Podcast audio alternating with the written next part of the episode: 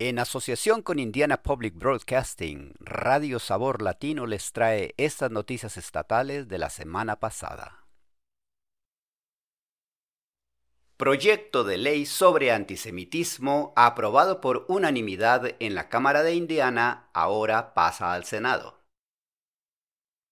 La Cámara de Indiana aprobó la semana pasada un proyecto de ley que definiría y prohibiría el antisemitismo en las instituciones educativas públicas del Estado.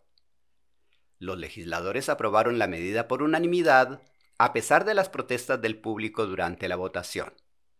De ser aprobado por el Senado y firmado por el gobernador, el proyecto de ley añadiría al Código Educativo Estatal una definición de antisemitismo adoptada por diferentes organizaciones nacionales y prohibiría el antisemitismo en las instituciones educativas públicas. El autor del proyecto de ley, el representante Chris Jeter, dice que este proyecto de ley tiene por objetivo apoyar a los estudiantes judíos que se han enfrentado a la retórica antisemita. Jeter dice, Nuestras propias universidades no han sido inmunes, con estudiantes que han informado a través de los principales medios de comunicación que no se sentían seguros. Mientras, eslóganes y pancartas antijudías y antiisraelíes aparecían en muchos de nuestros campus. Los opositores al proyecto de ley presentes en la Cámara mostraron pancartas en su contra y entonaron cánticos mientras Jeter pronunciaba su discurso de clausura.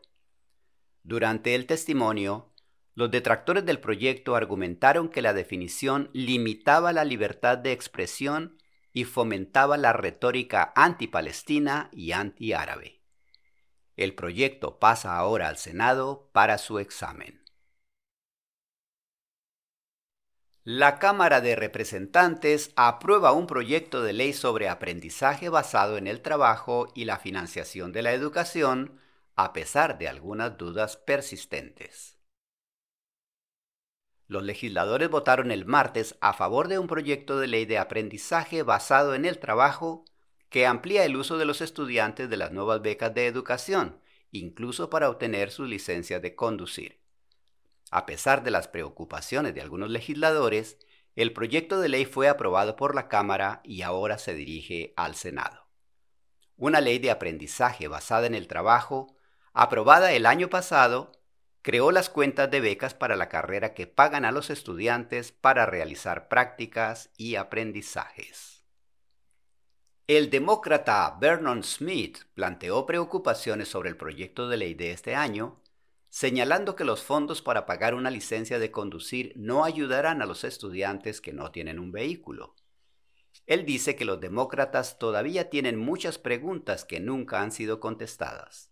Smith añadió, Creo que hay que dedicar más tiempo al desarrollo de este programa de educación profesional.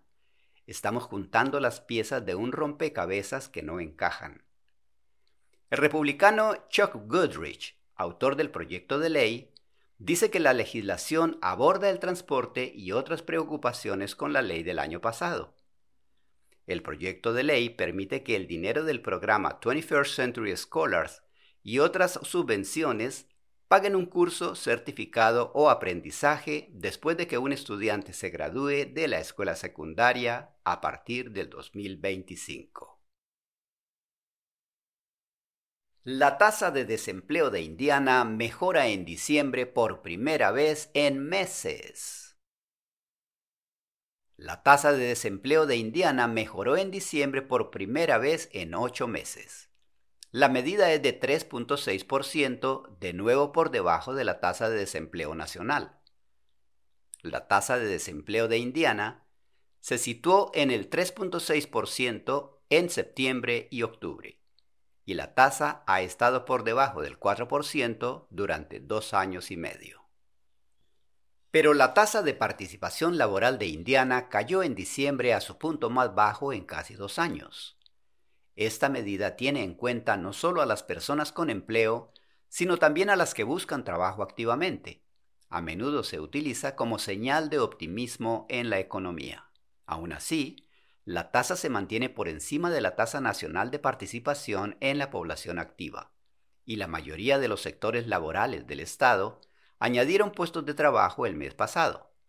Las excepciones notables fueron el sector financiero, el ocio y la hostelería. Estas noticias fueron traídas a usted a través de una asociación de Indiana Public Broadcasting y Radio Sabor Latino. Traducción proporcionada por El Puente. Volveremos la próxima semana con más noticias.